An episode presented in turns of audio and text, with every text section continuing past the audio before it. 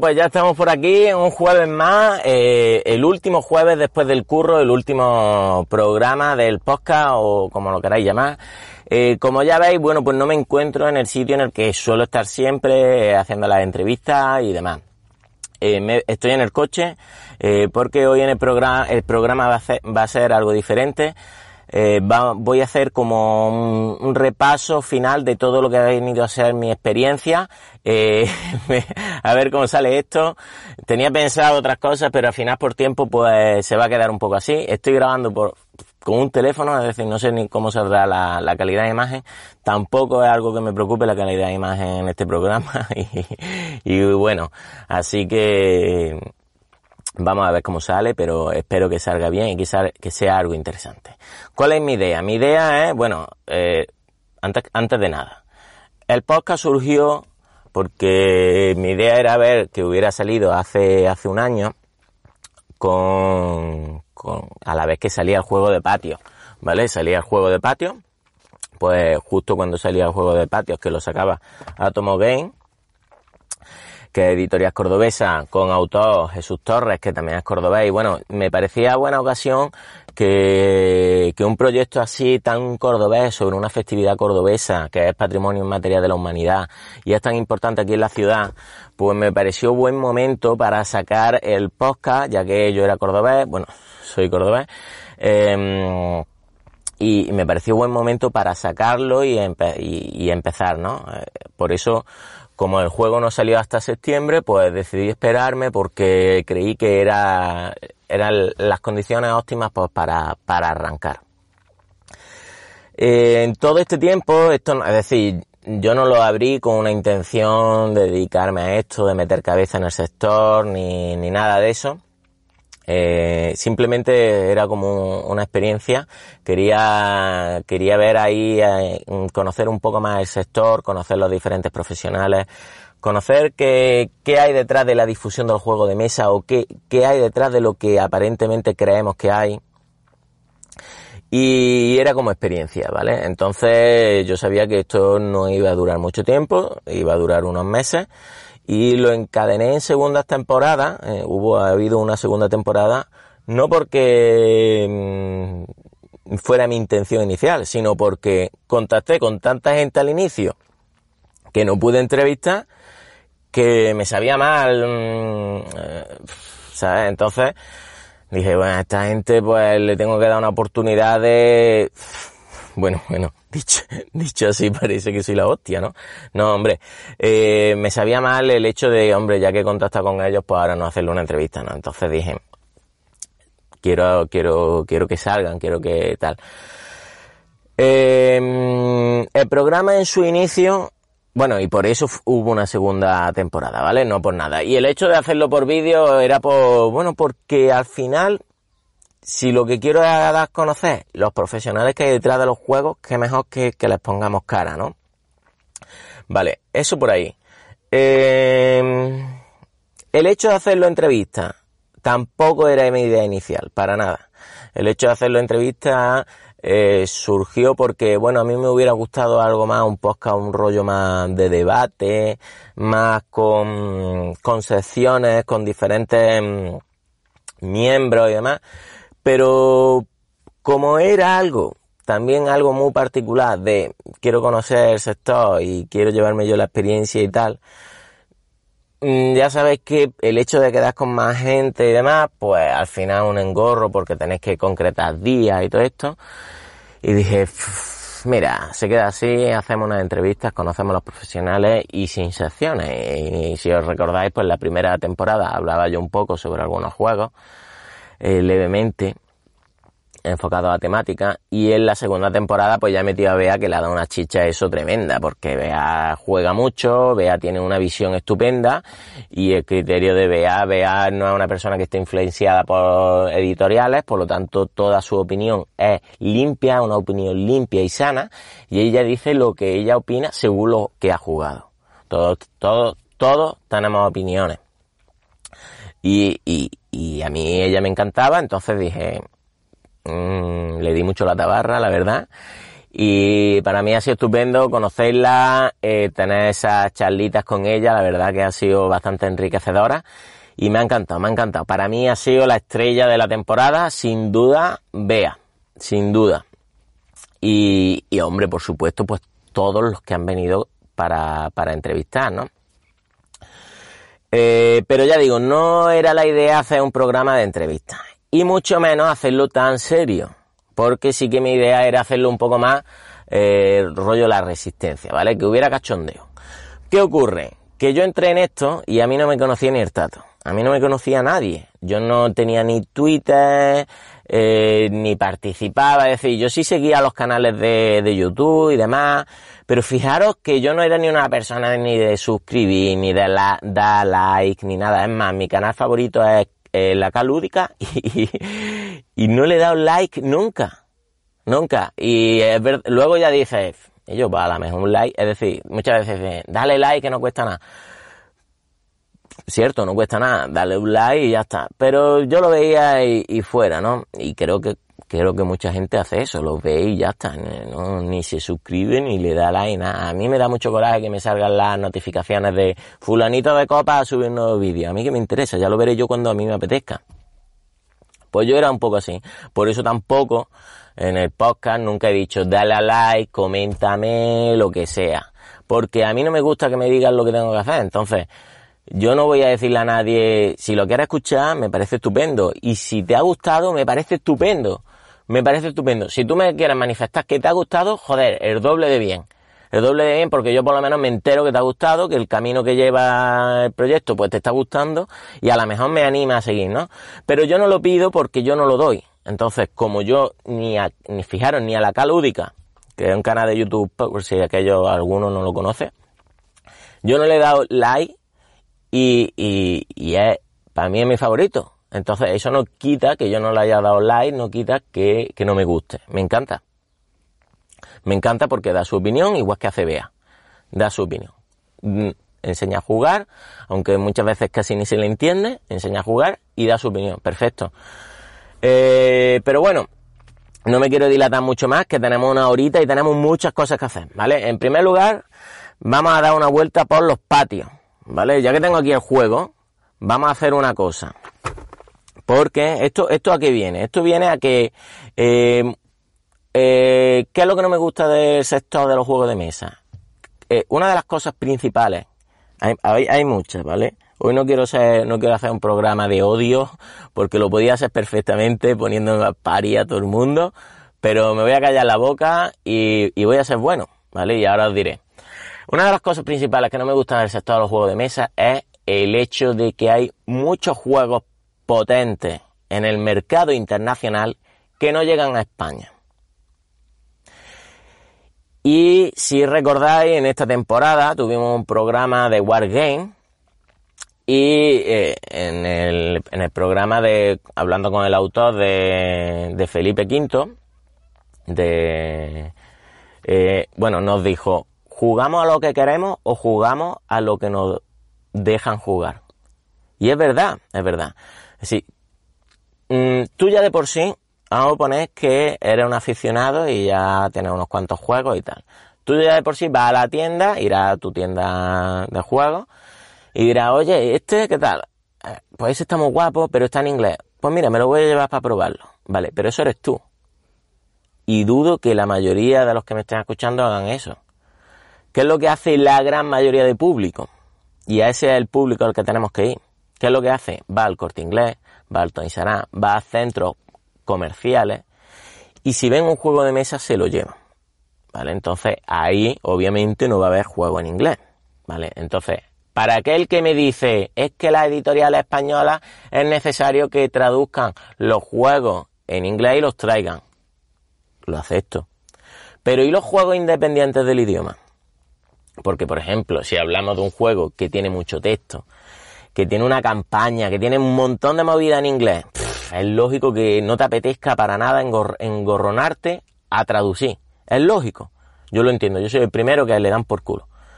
Pero, si hablamos de un juego completamente independiente del idioma, por ejemplo, Patio es un juego independiente del idioma. No sé, la semana pasada hablé del Colores de París es un juego independiente del idioma. ¿Qué pasa con esos juegos? ¿Por qué Colores de París, que es un juego precioso, que lo va a sacar ahora Modé? Lo va a sacar Modé ahora. Hace casi tres años que se publicó. ¿Por qué tiene que salir ahora? ¿Por qué la gente no lo puede disfrutar igual que el resto del mercado internacional? Es decir, es que parece que en España seguimos como a la antigua. No sé si, si habéis viajado por el extranjero, que supongo ya que sí, porque ya casi todo el mundo viaja por el extranjero. Yo me acuerdo de viajar de chico y ver en, en otros países cosas que en España no estaban. Es decir, hostia, esto qué guapo, y esto porque todavía no está en España. Pues eso ocurre en los juegos de mesa. Estamos años atrás. Es decir, sale un juego pepino en el mercado internacional y aquí no sale hasta los tres años y es completamente independiente del idioma. Y me dicen, no, es que las editoriales lo tienen que traer, un cojón, un cojón. La editorial que genera el juego es la que tiene que decir, señores, vamos a traducirlo en cuatro idiomas. Voy a ver patio a ver en cuántos idiomas está. Coño, para ejemplo, un botón. Está en español, en inglés, en alemán y en chino. Ole, ¿por qué está en chino? Porque los patios están abordando una fe... Mira, está con la tapa de revés, eso mucho le pone enfermo. Los patios están abordando una, una festividad cordobesa y Córdoba tiene mucho turismo. Y como en gran parte de España el turismo viene principalmente sobre los países asiáticos como China. Si en este juego metemos ya el idioma chino, estamos haciendo que este producto sea accesible a esa sociedad. Porque ellos ya de por sí lo van a controlar en inglés. Pero y si se lo metemos en chino, ole. Entonces, con esto que le hago a Atomo, a Atomo me quito el sombrero y le digo, ole. ¿Por qué? Porque ellos tienen un producto en cuatro idiomas que lo pueden sacar al mercado sin ningún tipo de problema y sin ningún tipo de problema de que en China encuentren distribuidores, encuentren editoriales que lo editen chino. ¿Qué más da si el juego es independiente del idioma? Entonces, la editorial que genera un juego, en mi opinión, es la que tiene que decir, saco cuatro idiomas. Inglés, español, chino y alemán. Me da igual, ¿vale? O polaco, me da igual. Queen Game es una editorial que antes sacaba todo el juego en un montón de idiomas. Y yo, ole, me quito el sombrero, si es que es lo que hay que hacer. ¿Por qué? Porque aquí en España tenemos tiendas que traen juegos internacionales. En Córdoba tenemos varias. Ahora después, si no, damos una vuelta y vemos algunas. Traen juegos internacionales. Entonces tú te llegas a la tienda y dices, hostia, un juego que me parece interesante. Voy a comprármelo. No hace falta que esté editado por una editorial española, que parece que tenemos que estar cerrados a la editorial española. Y yo, si la editorial española nos tiene, hacen eso es por tenerlo cerrado. Porque tú, ¿por qué tienes la necesidad de comprarte un juego por ella? Pues porque te lo traen en español, ¿no? Pero ¿y por qué no lo pruebas en inglés? Pues porque ya viene en inglés. Ahora, si, si viniera en español y en inglés y la editorial no fuera española, verás tú cómo te lo comprabas. Si a mí este juego me llega y yo no sé qué es la editorial española, verás tú cómo me lo compro. ¿Por qué? Porque aquí está en español. ¿Vale? Está en español. Seguro que voy a la tienda, lo veo digo, uy, en español, me lo compro. Y me da igual de dónde es la editorial, me da exactamente igual. Porque el juego está en español, lo quiero, me lo compro. Va de algo que me interesa, me lo compro. No estoy atado a nada. Yo no tengo nada que ver con que si la editorial española o no lo es. Si el mercado se abriera así, verás tú como la editorial española se ponían las pilas. Pero se ponían las pilas a nivel de creación y a nivel de creación y difusión en el internacional. ¿Cuál es una de las editoriales españolas que yo más potente veo? Ludonova. Ludonova tiene tanto poder ya a nivel internacional que el nivel nacional ya le da igual. Es decir, todo juego que saque lo va a sacar en español, es obvio. Pero ¿dónde tiene más ventas? Tiene más ventas a nivel internacional. ¿Por qué? Porque no se cierra puertas. Porque los juegos que genera los genera en varios idiomas y, y, los saca, los saca a nivel internacional. Las ventas están a nivel internacional. Entonces las editoriales lo que tienen que hacer es crear juegos y sacarlos a nivel internacional, publicándolos aquí también. Y las de afuera lo que tienen que hacer es publicarlas en español para traerlas aquí. Y no verse vinculadas con estas editoriales que dicen, hostia, es que tienen un catálogo de la hostia de grande pero ¿cuántos juegos han sacado?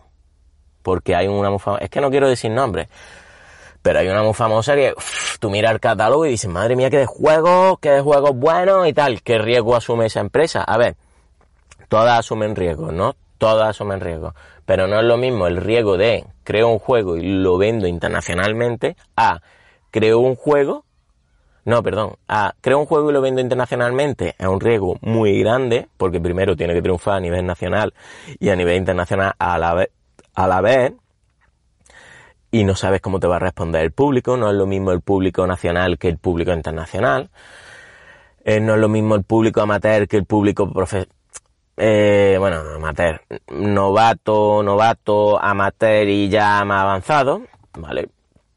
¿Y, y cuál es el riesgo de una editorial que coge un juego que ya está triunfando a nivel internacional y dice, me, me, hago con los derechos, me los traigo para acá, para España? Hmm. Si ya está triunfando a nivel internacional, tú vas sobre seguro, tío. Tú vas de, ¿qué necesito? ¿Dos mil copias? voy a probar con dos mil copias. Hablo con la editorial madre y le digo, ¿dónde los fabrica? En tal sitio, vale, dame el teléfono. Oye, hazme dos mil copias también para mí. Qué fácil. Qué riesgo. Qué riesgo, ¿eh? Pero nos creemos que, eh, que, que son la hostia y las valoramos, las idolatramos y todo. Pues no sé, a lo mejor eso no hace tanto por el mercado y por la difusión. A lo mejor no. Porque si generamos juegos y los marcamos, tú cuando vas a ese, a que yo no he ido nunca, ¿eh? y, todo lo que estoy hablando, ya digo, son opiniones, son opiniones. Cuando vas a ese, eh, llega a, la feria, ¿no? Y siempre hay stands que están en primera plana según las más importantes. ¿Sabes quién está en una de esas primeras planas? Ludonova, con su polla. ¿Por qué? Porque lo vale. ¿Por qué? ¿Qué ha hecho? Trabajar, trabajar, trabajar. Ludonova ha hecho sacar juegos con profesionales nacionales, con profesionales internacionales, para que cerrarse puertas. Trabaja con lo que sea. Tiene una edición que te caga. Cuida mucho el producto. Cuida mucho el precio final del producto. Y ahí está. A nivel internacional es una grande. Ahora, tú vas a Essen, que Essen, que es la Feria Internacional de los Juegos de Mesa, ¿no? Y quieres buscar una editorial de estas que digo que lo que hacen es solamente importar juegos, ¿y dónde está? Pues no está, no está, no está, porque en ese están las creadoras. ¿Vale? ¿Es muy difícil crear un juego? Sí, claro que es muy difícil. Es muy difícil que el juego se cree, todo el proceso, que el juego funcione. Hay juegos que se sacan al mercado que, pues, lo mismo no han tenido un desarrollo tan grande de testeo y demás y luego no encajan. O lo mismo son unas gilipollez y encajan que te cagas. Pero eso no se sabe, es difícil que el juego funcione y es difícil triunfar creando juegos. Pero hay quien lo hace. Entonces, ánimo, si es que es así. Es decir, dejaros de centrar, podéis centrar la mitad de vuestra producción en traer juegos si queréis, pero vaya, que me traigan juegos con idioma, chapó, perfecto, perfecto. Pero que me traigan juegos independientes del idioma, no. Y ahora, en, el programa de hoy, que ya me he extendido demasiado, vamos casi por los 15 minutos. En el programa de hoy vamos a ir a uno de estos sitios para ver si esta excusa que me dicen muchos de eh, es que los traen, aunque sean independientes del idioma, para que la sociedad los conozca. Vamos a ver si eso es verdad, ¿vale? Así que eh, voy a salir del coche y me voy a ir para San Basilio, que es el barrio de los patios, ¿vale? Ahora, ahora nos vemos.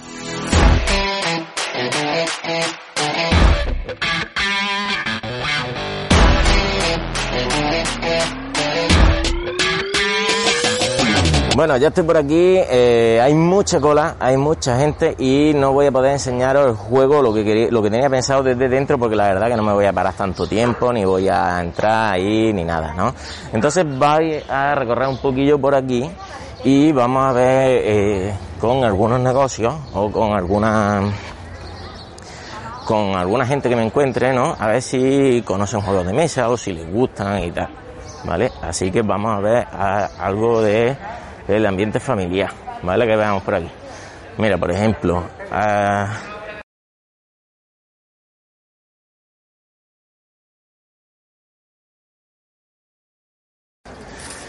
Bueno, mi idea era un poco, pues, preguntarle a la gente si conocen el juego de patio, entonces, y grabarlo. ¿Qué pasa? Que las situaciones no son las más adecuadas, ¿vale? Hay un burullo de gente que flipa entonces, ¿qué he hecho? Eh, no he grabado, ¿vale? Le he preguntado, pero no lo he grabado, también por, por no andarme con los rodeos estos, ¿vale? Bien, la gran mayoría de los que he preguntado, bueno, que no han sido muchas personas, han sido 10 personas para hacer un balance de 10, ¿vale? De los 10, 9 me han dicho que no tenéis ni puta idea de este juego, ¿vale? Un juego de la festividad de Patty. Entonces, uno me ha dicho que sí y que tiene un amigo que lo tiene, ¿vale? Eh, he preguntado a personas, eh, bueno, pues ya vemos, eh, aquí hay de todas las edades, ¿vale? Familias, jóvenes, personas más mayores, aquí hay de todo, ¿vale? Entonces, em, en el público, por así decirlo, más entradito en años, pues lógicamente ni juegan juegos de mesa ni, ni nada, ¿vale? El público un poco más joven, aquel que tiene un poco de, ya de, amigos que han jugado o algo así, ¿vale? Vamos, esto sacando opiniones de lo que he ido viendo, ¿vale? Yo me voy a ir de todas formas. Y eh, entonces, una pregunta que me surge es, eh, un juego de mesa como este, tan centrado en una ciudad, tan centrado en la festividad de una ciudad, debería tener mejor posicionamiento, mejor difusión. Vale, te cojo blanco y tinto. Obviamente, obviamente, yo creo que sí, yo creo que sí. Creo que sí, creo que era necesario un stand en el que promocionar este juego justo ahí en todo el barullo. ¿Por qué? Porque viene la familia, ver el juego, hostia, qué guapo está, ¿no? Esto de qué va, esto va de la festividad. O si no, entra en los patios o te pones en contacto con los patios, con los encargados de los patios. Los patios, para aquellos que no lo conozcan, son casas de vecinos, casas vecinales antiguas, de siglos, que tienen un patio, un patio en común, porque la vida se hacía en los patios, ¿vale? Es decir, la casa era pequeñita y la vida se hacía en los patios. Por lo tanto, eh, te pones en contacto con esa familia y les dices, señores, el día que abráis los, los patios, quiero una mesa que tengáis aquí los juegos puestos. Y pones 50 unidades. Te vuelan, te vuelan. Y ahí te hinchas a vender. Mogollón. Pues sería una técnica, ¿no? Entonces, de los patios que he visto, eh, ninguno tenía juego. Sí que tienen, a ver, que tú cuando entras en el patio siempre tienes una mesa con panfletos, con folletos, etcétera, ¿no? Y tienes una mesa donde tú echas la propina de si te gusta el patio, pues tú si quieres puedes entregarles dinero para que sigan cuidando el patio. ¿Vale? Entonces, eh, difusión. Es decir, el juego está en cuatro idiomas de puta madre y lo van a colocar seguramente muy bien. Pero difusión, pues para mí, ir a los patios, y a la festividad del juego y encontrarme el juego, pues sería un pelotazo. Eso sería ya círculo redondo. Y entonces ya sí que habría que decir, átomo, te has coronado pero como en todo hay que mejorar las cosas, ¿no? Entonces, eh, volviendo al tema que nos reúne hoy, que es opiniones, experiencias que, que me he llevado y tema de difusión, ¿vale? Entonces, vamos a ir ahora a un centro comercial, ¿vale? Vamos a ir a un corte inglés. A ver qué catálogo tiene el corte inglés.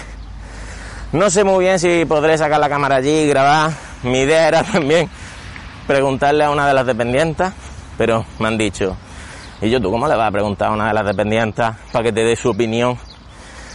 Y que luego imagínate que el vídeo este se dispara y le llaman la atención desde el corte inglés. Entonces es verdad, no había caído en eso. Así que, igual que he hecho ahí en los patios, porque me daba cosa también grabarle, ya era demasiado.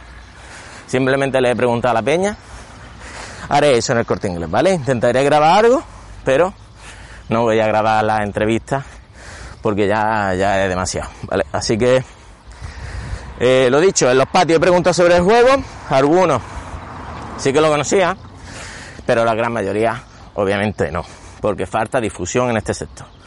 Y luego vamos a una cosa muy interesante, que es que os animo a que busquéis en internet en Google, ¿vale? Abrí el navegador y lo abrí en modo incógnito y ponéis, quiero comprarme un juego de mesa o juegos de mesa, ¿qué me compro? O juegos de mesa, ¿vale?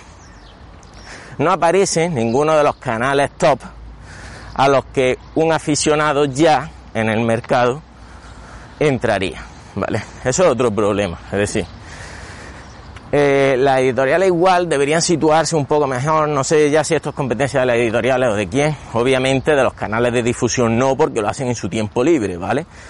Entonces, igual, esos canales de difusión que sí que están ligados a las editoriales, porque aunque veamos que no, muchos canales de difusión están ligados a las editoriales, pues igual sí que deberían de tener un mejor posicionamiento. ¿Y por qué?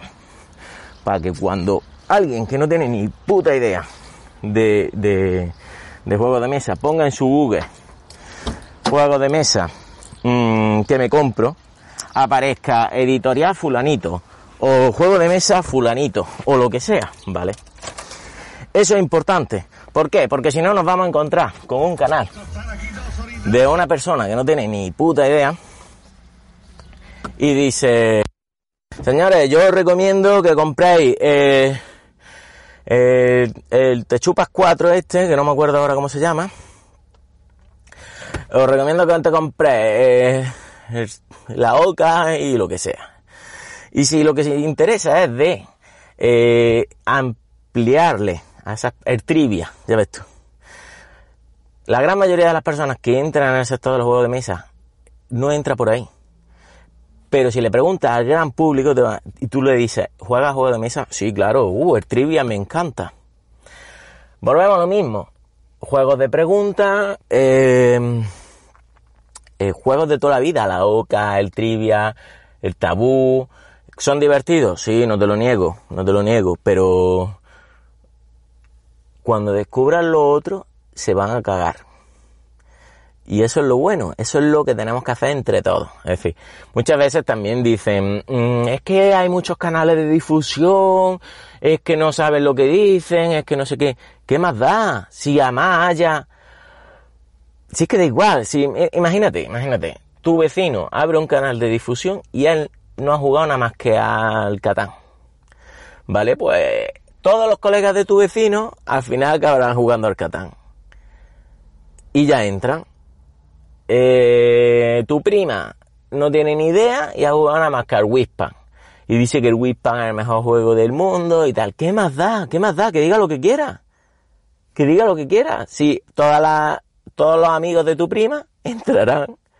Si da igual, a más canales de difusión, a más difusión se haga, más gente entrará, más gente lo conocerá. Si eso es bueno, si eso es bueno. Otra cosa es decir, este juego es una puta mierda, no sé qué, no sé cuánto, no. Entonces, a mí eso no me gusta y es algo que yo no he dicho en estos meses de, del podcast, porque me parece que ningún juego es malo, y lo digo, como se dice, un poco entre comillas, no porque, porque que a mí no me guste no quiere decir que el juego sea malo que yo ya esa mecánica se me quede demasiado light o con el grupo que lo haya probado no haya encajado, no quiere decir que el juego sea malo.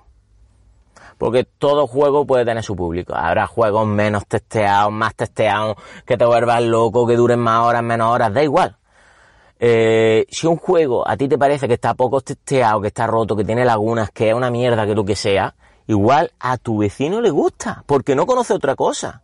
Entonces, ¿qué más da? Si la cosa es que los juegos salgan, que haya juegos, que la gente, que haya canales, que la gente empiece a conocer canales, que empiece a interesarse, da igual, da igual. Una vez tú entras, todos somos adultos, todos tenemos neuronas, y vamos viendo cuál es el canal que más se asocia a lo que vamos buscando, ¿no?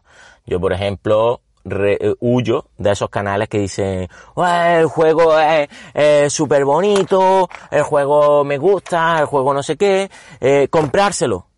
Cuando a mí me dicen comprárselo, hago clic a la X y me salgo de la página. Porque, vuelvo a lo que dije al inicio, a mí no me gusta que me digan comprárselo. Cómpratelo. Es un cómpratelo seguro. Ya sabemos por dónde vamos, ¿no? ¿vale? Porque hay muchos canales que son así. Cómpratelo, estás perdiendo el dinero si no te lo compras, cómpratelo, cómpratelo, no sé qué, no sé cuánto, no sé cuánto. Vale, vale. Pues eso no, eso sí que no, por ahí no. Ahora, si el canal me dice, y yo lo he probado, lo he jugado, os voy a enseñar cómo se juega, os voy a enseñar qué es lo que me ha gustado de este juego, eh, os voy a enseñar eh, para qué tipo de gente veo yo más adecuado este juego, ole, ole, ¿Por qué? Porque es todo bueno, es todo bueno. Ahora, incluso, incluso dime cosas malas, incluso, pues lo he probado dos y no me convence, creo que para dos no vale, vale, de puta madre, porque así ya sé que si no lo voy a sacar para cuando esté dos, o a lo mejor lo saco y a mí me gusta, ¿vale? Pero eso está bien. Pero el, cómpratelo, esto te lo tienes que comprar seguro, no sé qué, madre mía, huele a editorial detrás, huele a editorial detrás. Que eso otra. Todos los canales, mm, no decir todos, no es el 100%, pero todos, todos, reciben juegos, ¿vale? Fijaros, y os pongo un ejemplo, fijaros que yo jamás le he pedido un juego a una editorial, jamás. Eh, y, y, fíjate que al de patio se lo pude haber dicho. Y yo, patio, regálame átomo, regálame el juego, ¿no? Se lo pude haber dicho, ¿no? Jamás he pedido un juego en una editorial. Es más, lo compré y dije, prefiero el Palacio de Viana, que también es del mismo autor, Jesús Torres. Prefiero el Palacio de Viana, fijaros lo que os digo. ¿Es un juego que está bien? Está bien, y yo, fíjate que chiquitito, lo llevo a todos lados, llevo todo el paseo conmigo, eh, lo puedo sacar en cualquier momento y, y encaja, ¿vale? Pero prefiero el Palacio de Viana. Me lo compré y tal. Pero se lo pude haber pedido a la editorial, le pude haber dicho, regálamelo, que voy a hablar del juego. Y me lo, y le pude haber dicho, si me lo regala me llego a los patios y le pregunto a la gente a ver si les gusta o no les gusta. O te hago difusión. Yo no lo dije. ¿Por qué? Porque eh, indirectamente ya no voy a dar mi opinión. Es decir, ya voy a intentar venderlo porque me lo han regalado. Entonces es un tema muy delicado. Yo no he pedido ningún juego y eso no quiere decir que no haya recibido juego. Y ahí es donde voy, ¿vale? En estos meses he recibido dos juegos. Uno que ya lo comenté en un programa, que era un paquete de cartas, que era de ciudades en juego o algo así. Eh, era un paquete de cartas que, ya lo dije, el juego es una chorrada. El juego es históricamente muy bueno porque un, cada carta tiene un personaje histórico de nuestro país y lo único que tienes que buscarle es con el jugador que esté jugando unir las parejas. Yo qué sé, como si tienes la carta de Fernando el Católico y tienes que unirlo con Isabel. Mm, nah. ¿Dónde estaba la importancia del juego? En el contenido histórico, ¿vale? Eh, ese juego me lo regaló de editorial porque le dije, oh, eh, la editorial esa es rara. Eh, decía una página web, entré, lo vi por Instagram, entré y dije, oye, me lo quiero comprar. Y digo, ¿esto, cómo coño se compra? Pone, contáctanos. Les contacté y le digo, oye, quiero un juego de esos de la Lándalus, eh, que quiero hablar de él en mi canal. Y me dijeron, si tienes un canal, te lo regalamos. Dije, no, no, no, no, no te preocupes, yo lo compro. Me parece que eran, era carete, ¿eh? eran 15 pavos por un, por una barajita de cartas eh, 15 o 17. Dije, no, no, no, no, yo me lo compro, yo me lo compro. ¿Por qué? Porque tampoco quería el compromiso de tener que hablar de él, ¿vale? Y fijaros, lo compré antes de iniciar la primera temporada. Eh, perdón, lo quería comprar antes de, de iniciar la primera temporada. ¿Sabéis cuándo he hablado con él? Hace dos meses. Es decir, llevo con el juego en casa como casi ocho meses, sin hablar de él. Por eso no lo quería que me lo regalaran. Y me dijeron, no, no, no, dinos tu dirección que te lo enviamos. Y dije, bueno, mira, si te pones pesado, se la di y me lo enviaron, ¿vale? Me enviaron el de la Landa, que era el que yo quería, y otro de, de Siete Reinos o algo así, no me acuerdo. Pero ya me pusieron en el compromiso de que yo tenía que hablar del juego. Y, y eso no me gusta, entonces por eso yo no quería juegos. Y el segundo juego que he recibido es cuando le hice la entrevista a... Mm, joder, ahora se me ha olvidado el nombre. A, mm, al del virus, el pobrecito va a ser recordado por esto, ¿vale? Que ha sacado la editorial Nomosaurus, ¿vale? Pues le hice la entrevista cuando sacó la expansión del virus Halloween y sacó su juego que era el de dinosaurios que había que salvar a los dinosaurios, que tenían mecánicas muy parecidas al virus y tal. Que eh, un filler pues sencillote y está bien, lo puedes sacar en cualquier momento, es bonito y aporta algo más que el virus, está bien. Entonces le hice la entrevista, cuando le hice la entrevista me dijo, oye, dime de tu dirección, que te quiero enviar un juego.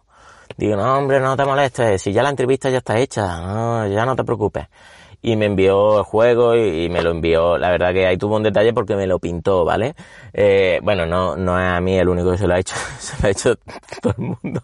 Pero da igual, pero oye, es un detalle, ¿vale? Le ha hecho la entrevista y el chaval, en agradecimiento, dice, te voy a enviar un juego.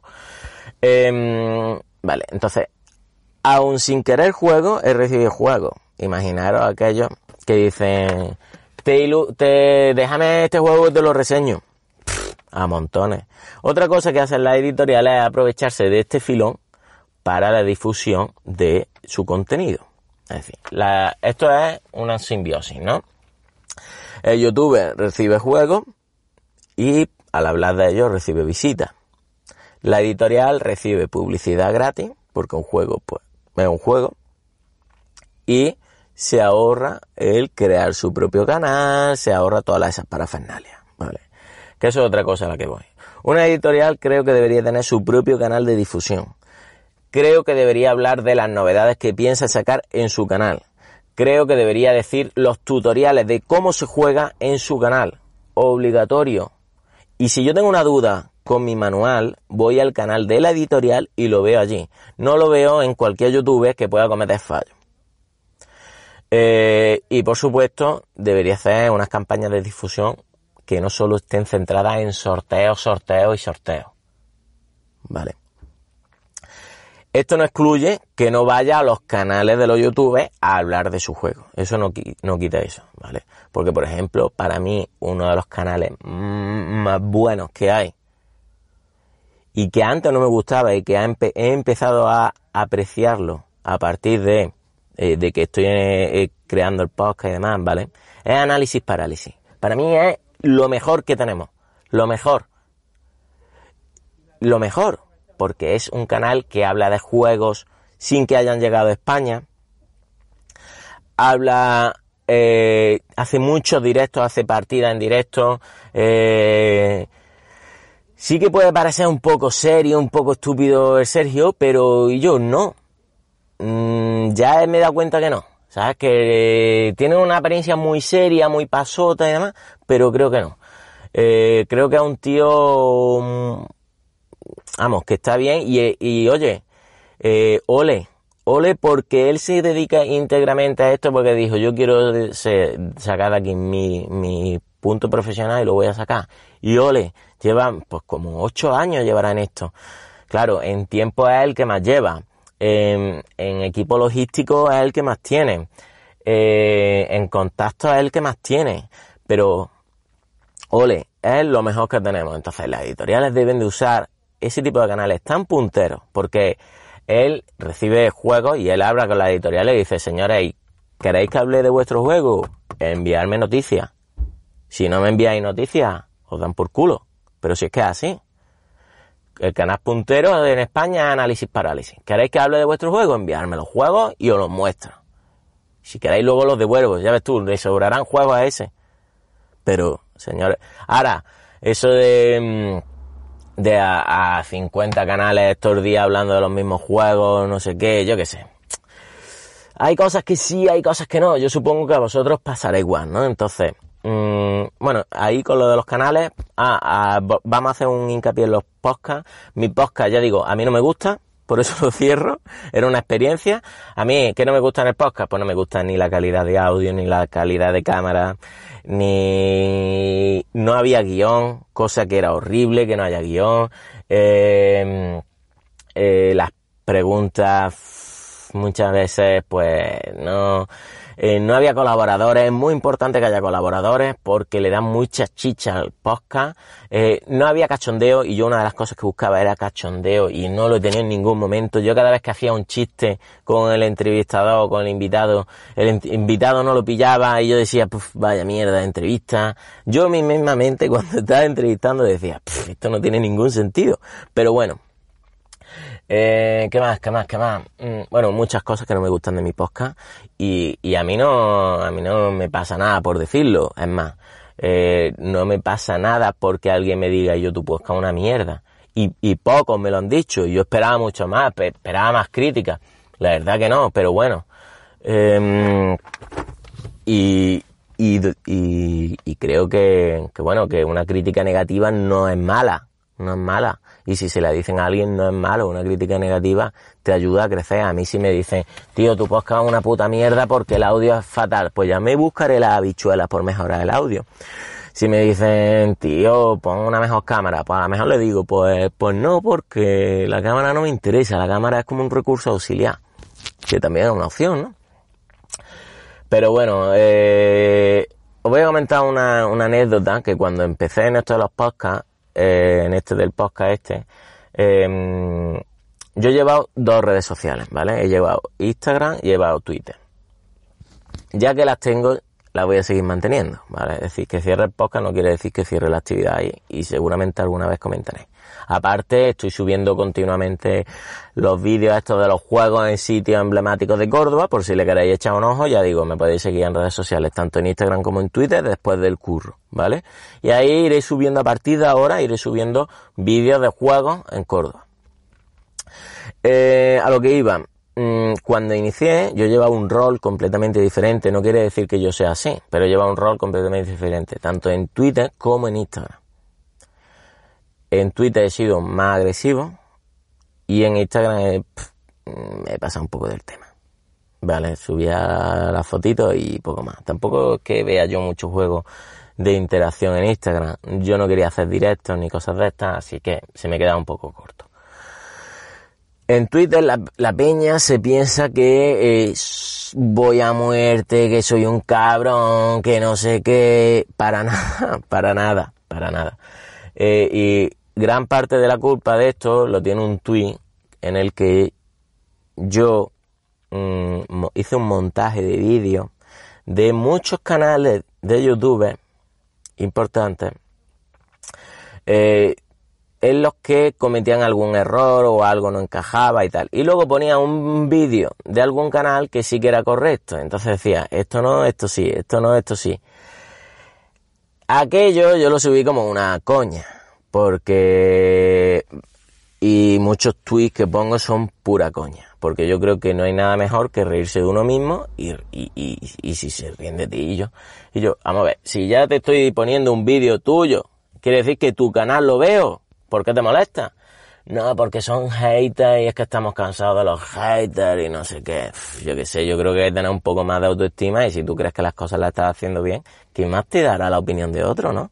Bueno, pues la peña se cabreó a muerte con lo que hice, pero a muerte tuve que pedir disculpas, eh, buf, buf, buf. Pero ¿qué pasa? A mí tampoco me gusta estar todo el rato diciéndole, tío, tu canal mola, tío, tu programa mola, tío, lo haces muy bien, tío. A mí no me gusta que me digan, lo haces todo muy bien. Primero porque sé que yo no es verdad. Y segundo porque no quiero que, que me digan cuando hago las cosas bien. Quiero que me digan cuando, la, cuando, cuando están mal para mejorarla. Pero, por, pero esa es mi mentalidad y el fallo ese es mío, que yo creo que siempre viene bien que te digan cuando están mal. ¿Qué pasa? Que la peña se lo toma todo muy a pecho y cualquier cosa te sienta mal. Entonces, he tenido follones en Twitter con todo el mundo, con todo el mundo. Pero en realidad me da igual, es que decir, si ellos se cabrean, a mí me da igual. En ese momento sí que me sentó mal, la verdad. En ese momento me sentó mal porque yo lo hice de coña y se lo tomaron a mala. Se lo tomaron todos los canales a mala. Que si menuda mierda después del curro, que si vaya canal de mierda, que bueno, me llegaron a decir, tú, tú quién eres. Eh, claro, nadie me conoce en este sector. Nadie. Nadie me conoce porque yo no he ido a ninguna eh, evento, ni le he comido los huevos a ningún youtuber, ni nada de esto, ¿no? Entonces, como yo no era del mundillo, rechazo. ¿No? Eh, este tío quién es que viene aquí a liar los toros. Como no es del mundillo, pues rechazo. Eh, cosa que está mala, cosa que está mala. Igual que cuando se abre un nuevo canal, ¿estos quiénes son? Que menuda mierda. Y yo, déjalo, déjalo que difundan, que digan lo que quieran. Mientras no hablen mal de los juegos, que digan lo que quieran. ¿Qué te molesta? Bueno, pues la peña se cabreó mucho conmigo y tal, ¿vale? Entonces me sentí mal, ¿por qué? Porque no era el efecto que yo quería. Yo quería un efecto de, ah, qué cabrón, que me has pillado cuando me equivoqué aquí, yo qué sé, ¿no? Ese, ese cachondeo. Pero no fue así, fue un, eh, ¿tú quién eres para decir cuando yo me equivoco, eh? Y, y, bueno, entonces ya reculé y dije, ah, que aquí solo hay haters. Ya, ya os digo, yo no tenía ni Twitter. Que aquí solo hay haters, pues vamos a hacer un hater. Y me, he puesto a parir a todo el mundo. A todo el mundo. ¿Por qué? Porque no hay nadie que tenga la verdad. En esto no hay nadie que tenga la verdad. Es un sector tan inmaduro que el que se cree que dice algo es porque a él le conviene. El otro día oí una entrevista que decía eh, en una editorial, decía, Eh, hay por ahí gente que no juega y dice lo que opina, que no juega. Ahora vamos a criticar a los que no juegan. ¿Me meto en el bullo o no me meto? Porque si, imaginaros, imaginaros, mi vecino a jugar Catán y no le gusta y coge y pone un tweet, vaya mierda, el Catán no me gusta. Hay gente que no juega, entiendo yo que es las personas que juegan a lo mejor una vez al año y dicen su opinión. ¿Qué pasa? También está mal que esa gente diga su opinión. Y yo, escuchamos al público. Escuchemos al público, no escuchemos en Twitter quién está. Está el 5% de los aficionados a juegos de mesa. Tenemos todos los jóvenes, todos los niños, todos los adultos, tenemos todos los, ancianos para meter en esto de los juegos de mesa. Tenemos millones de personas por castar porque se metan en este sector, porque entren, porque prueben juegos, porque disfruten, porque se diviertan juntos, porque creen grupos, porque creen familia. ¿Por qué tenemos que decir lo que uno está bien que diga o quién puede decir qué o qué, qué, se puede decir? Dejadlo, dejadlo, pero que una editorial diga, es que hay gente que no juega y da su opinión. Pero yo déjalo. Es que es como si yo no juego y digo, pues la caja no me gusta. Bueno, pues si es mi opinión, pues la caja no me gusta. Pues, y, tengo que jugar para decir la caja me gusta o no me gusta. Déjalo que den su opinión, ¿no? Ya digo, a mí no me gusta hablar de los juegos mal, pero sí me gusta que la gente dé su opinión, si es que es lo que tienen que hacer, y la editorial es ponerse las pilas, y yo. Pues crear, crear y crear. Internacionalizar. Y fuera y crear sus canales de difusión y ser ellos los que lleven la santén por el mando, que no sean los canales los que digan nada, que sean ellos los que lleven esa limpieza, que sean ellos los que trabajen eso y las editoriales son las que tienen que estar ahí. No, no tengo nada que hacer, voy a crear una editorial y ya veremos. Y le regalo un par de juegos a unos youtubers famosos y, y a vender. No, esto no es así, esto no es un negocio de no tengo nada que hacer. Esto, esto tiene mucho sacrificio, hombre. Bueno, lo digo yo que no tengo ni puta idea. Pero bueno, pero tiene mucho sacrificio. Y también ese sacrificio lo tenemos que valorar cuando hablamos más de un juego. Porque hay mucho trabajo detrás. Y hacemos daño. Un youtuber no sabe el poder que tiene cuando habla más de un juego. Si yo tengo eh, 5.000 seguidores y digo que este juego es malo, esos 5.000 seguidores, habrá parte que se lo crea, habrá parte que no, pero habrá mucha parte que sí, y lo seguirán difundiendo. Yo he oído a fulanito de copas que ha dicho que este juego es malo, por lo tanto yo no me lo voy a comprar. He oído pestes de este juego y no me lo voy a comprar. ¿Por qué? ¿Quién? ¿Quién? ¿Tú lo has probado? Porque lo diga fulanito de copas, de verdad. Entonces, cuidado cuando hablamos mal de un juego, porque hacemos daño a la editorial, al autor, al ilustrador, al diseñador, al distribuidor, a mucha gente. Se pierde mucho dinero si los juegos no se venden por culpa de eh, fulanito de copas, dice tal. Entonces, a lo mejor ese juego no es para ti, pero sí para otro. ¿Vale? Cuidado con eso. ¿Y qué más? ¿Qué más? ¿Qué más? ¿Qué más? Eh, venga, me voy a ir para para el corte inglés para ver qué tienen allí, ¿vale?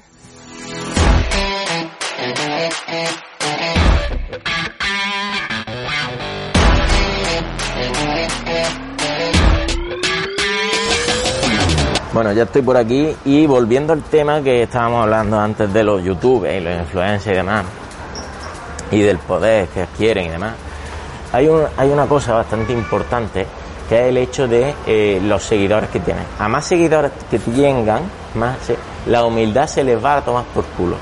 Y se les pone unas pelotas gordas que les dan el poder, el poder que ellos se crean, de decir, eh, yo puedo decir esto o yo puedo decir aquello y no pasa nada porque soy el puto amo. ¿Vale? Entonces, eso es algo que me he dado cuenta también que ocurre y que le ocurre a la gran mayoría, ¿vale? De eh, yo juego a tantos juegos, tengo tantos seguidores y no sé qué, y puedo permitirme decir lo que sea porque está bien llevado. No, ojo, ojo, ten cuidadito también con eso, ¿eh? Y con y con el tema de las partidas ocurre igual, ocurre igual. Hay aficionados que juegan mucho, a ver dónde están aquí los juegos. Hay aficionados que juegan mucho y por el hecho de jugar mucho se creen que los que juegan poco son mierda. Eh, cuidado con eso también, ¿eh? Bueno, no veo juegos. Ah, bueno, vamos a ver. Bueno, voy a quitar la cámara así, voy a ponerla normal. Vale, ¿qué tengo por aquí? Bueno, señor anillo, trivia pulse. Empezamos, ¿eh? De gordo. Es decir, en la sesión principal que lo tenemos. Trivia pulse, código secreto, Dragon Ball, que es un trivia pulse, el Munchi, casa de papel. Por aquí que tenemos. Son visibles. Es decir, está bien, bueno. Vamos a ver por aquí, por esta sesión. Catán por aquí arriba. Venga, vale. Entonces, hombre, un Gloomhaven. Dos. Eh, mansiones de la locura, Cluedo. Vale, bien. Vamos a fijarnos en editoriales que veo por aquí, ¿vale? Obviamente, de Vericosmos. Esta no tengo ni idea de cuál es, porque no tengo ni idea de qué juego es este. Curioso, porque, oye, está bien, ¿no? Me encuentro con un juego y no tengo ni puta idea de cuál es. Atención al propietario del vehículo con matrícula 4333, letra... Mansiona de la locura, Fantasy Fly Game. Por favor, acuda a la Cluedo. Un Sherlock Holmes. Este, vale. Eh, este, que estaba en liquidación hace poco. Matrícula 4333, Eh, sí, por aquí. letras J, X, I. Por favor, acuda al aparcamiento. Las level. Mm, Debí. Coño. Me parece que puede ser el único que tenga más que Oca por aquí, ¿no? Bueno. Vamos a ver qué más hay. ¿Estos qué son? Estos Debí, debí. Bueno. eh, no sé si lo estáis viendo. Supongo que los que me estáis escuchando pues diréis, vaya gilipollez de programa. Pero bueno, los que nos estáis viendo, estamos ahora mismo en el corte inglés de Córdoba. Eh, hay cuatro juegos los hemos dado. No, no me voy a llegar al Toy Sara, que era mi idea, pero sé que en el Toy Sara hay menos juegos. Y que, que es lo que me encuentro por aquí, mucho de Edge, mucho de Fantasy Flight Game, eh, de Beer, y de lo demás no hay nada. Two Tomatoes por aquí, de más que lo que hemos visto ya algo. De lo demás no hay nada. Entonces, esa editorial tan famosa, a la que todo el mundo le come el culo, que sepa que no aporta nada al sector que no es jugón, jugón. Es decir, a los aficionados, ¿eh? porque ahí tenemos The Beer, Fantasy Flight Game de nuevo, Tranqui, muy bien. Que aquí lo tenemos de nuevo.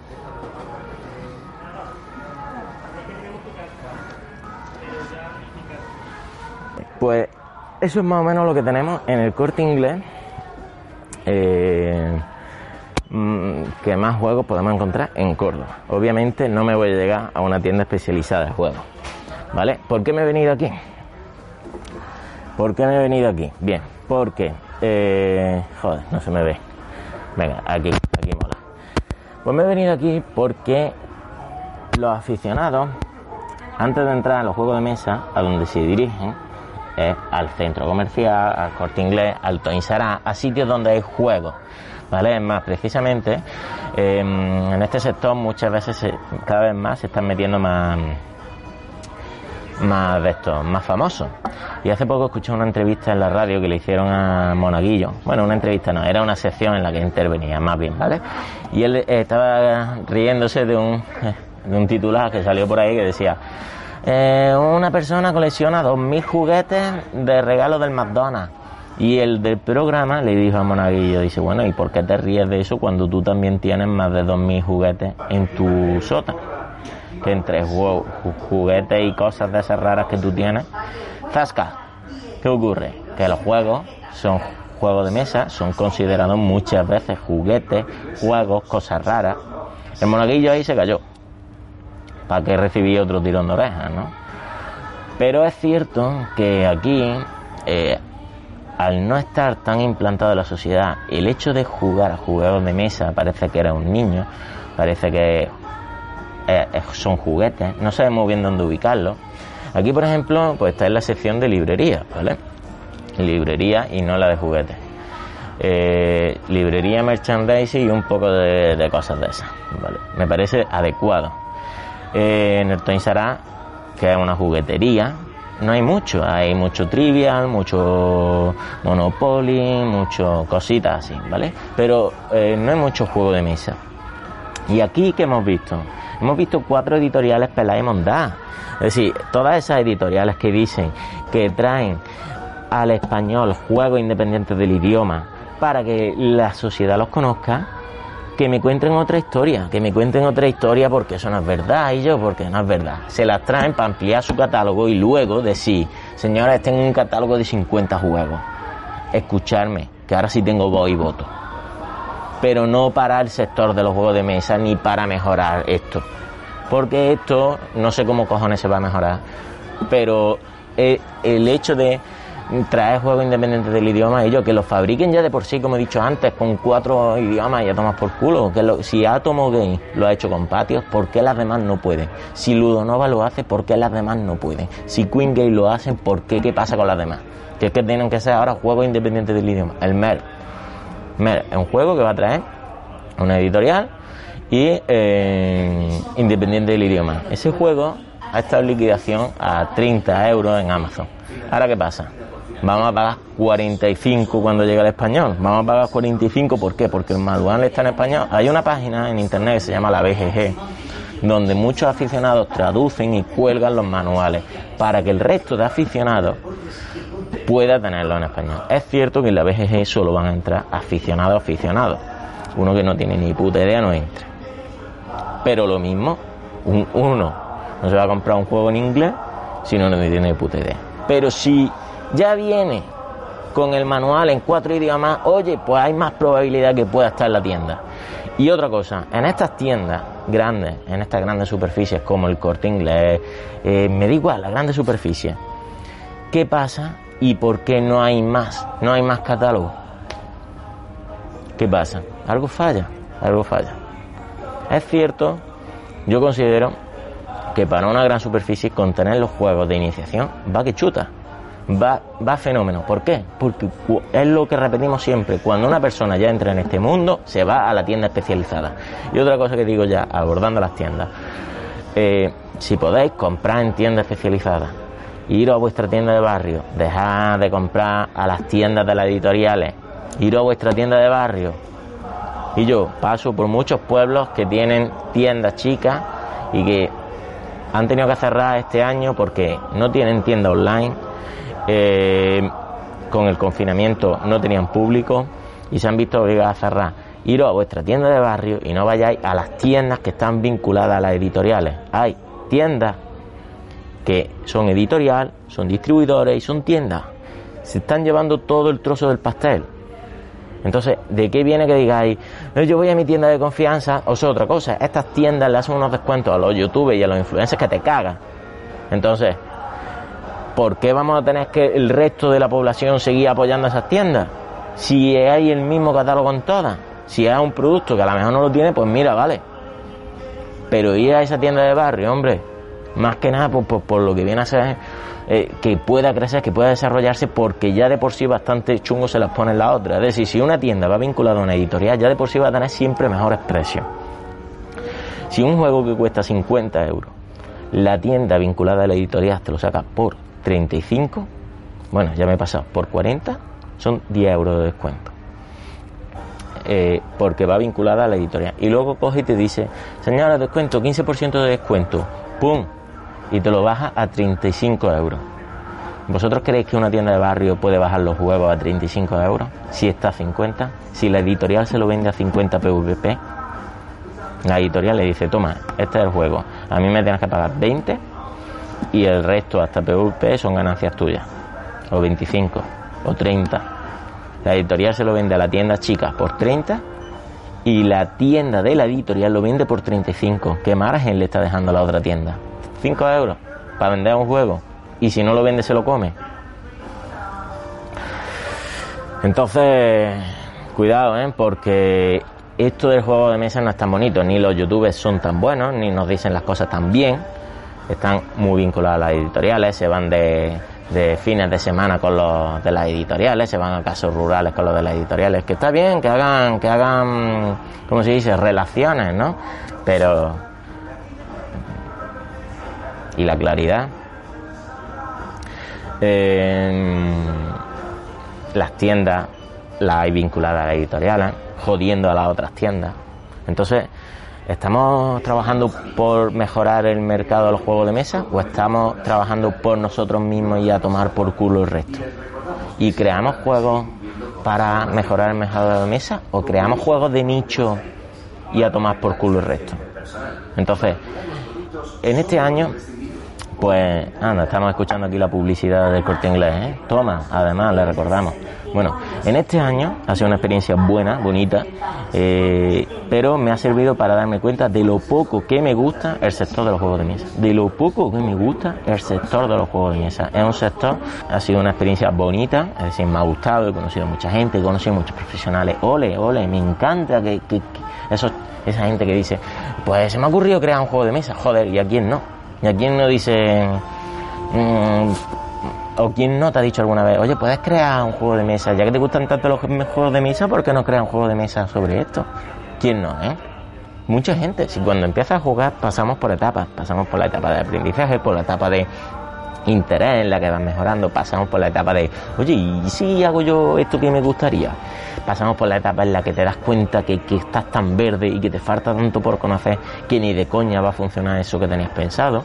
Pasamos por la etapa de necesito conocer mucho más, necesito informarme mucho más. Y pasamos por la etapa de hastío, de, Buah, vaya mierda. Y pasamos por la etapa de, joder, los juegos de antes eran mejores que los de ahora. Y pasamos por la etapa de toda novedad me la tengo que pillar son etapas. Son etapas. Y, ya no me acuerdo ni lo que estaba diciendo, ni a qué venía esto. Ah, eso. Que me ha gustado, eh, haciendo ya un, cierre, me ha gustado mucho el haber hecho este programa. Me hubiera gustado que hubiera sido de otra forma, con más cachondeo. Cachondeo no, había ninguno. Eh, no me ha gustado el ambiente que hay en Twitter. Es un ambiente muy de hater y yo he contribuido también mucho a ello. Pero yo sabía que, que no soy así y, y para mí era un rol, era jugar a un rol y era meterme con todo el mundo y a tomar por culo. Em, no me ha gustado la trama que hay detrás de todo esto. No me ha gustado los juegos de mesa eh, a nivel mundo, que muchos dicen la ludosfera y tal. Em, sí que he descubierto canales que me gustan, eh, o algunos que me han gustado más de lo que me gustaban antes. Em, y, y, bueno, a partir de ahora, bueno, pues seguiré probando juegos, jugaré, intentaré jugar más de lo que juego, la verdad que por el tiempo pues no, no, es algo que haga mucho. Y mm, no me gusta jugar online, ya lo sabéis, y me gusta siempre hacerlo pues, por lo menos con un grupo de 3, 4, si puede ser, porque lo disfruto más. Y, y ya digo, ha sido una experiencia bonita, daros a todos, sobre todo a todos vosotros que habéis escuchado, daros las gracias. Espero, sobre todo, que os haya servido para tener algo más de internet o por lo menos para, oye, mira, este juego me gustaba y ya conocí al autor o he conocido al ilustrador. Pues está guay, ¿no? Y mm, eh, eso, sobre todo, daros las gracias por estar ahí escuchándonos. Y, mm, ¿Y qué más? ¿Qué más? Bueno, darle las gracias, evidentemente, a todas las personas que han venido por aquí, sobre todo a Bea, que para mí ha sido la mejor, la mejor, la mejor del programa, sin duda. Y eh, poco más, poco más. Eh, nada, animar a las editoriales a que se esfuercen, a que lo hagan cada día mejor. Y animar a las personas que están pensando en abrir su podcast o abrir su canal de YouTube o su Instagram y hablar de juegos, hacerlo hacerlo y, que todo el mundo hable de juegos de mesa, ellos. Que todo el mundo hable de juegos de mesa. Y que no importe lo que os diga nadie. Por muchos juegos a los que los demás jueguen, por muchos mm, oyentes que los demás tengan, que les den por culo.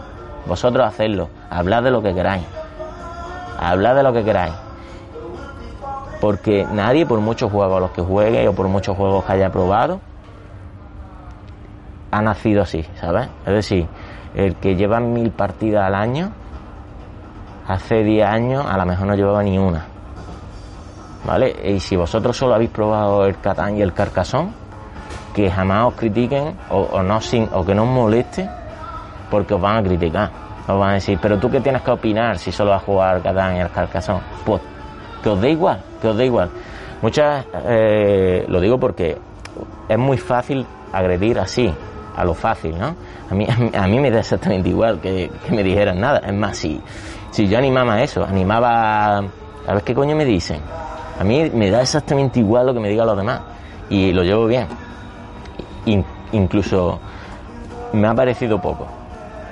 Pero, pero sé que a la gente le molesta y es lógico. Entonces, que no os moleste yo, haced lo que os guste. Si os gusta difundir juegos de mesa, si a vosotros os gusta eh, si habéis comprado un juego y os parece una chorrada, pero queréis crear un tutorial, hacedlo, hablar de ese juego y que se difunda, que se difunda los juegos de mesa, porque así es como vamos a llegar a centros como este. Y las editoriales poneros las pilas. Así que nada, sin más me despido. Mm, poco más que decir, ya no habrá próximo jueves, ya no habrá más después del curro. Y lo dicho, muchas gracias a todos un saludo y me voy a quitar la mascarilla para el frío. Un beso y cualquier cosa ya sabéis que me podéis encontrar en las redes sociales, tanto en Instagram como en Twitter. Y pues nada, un saludo y muchas gracias.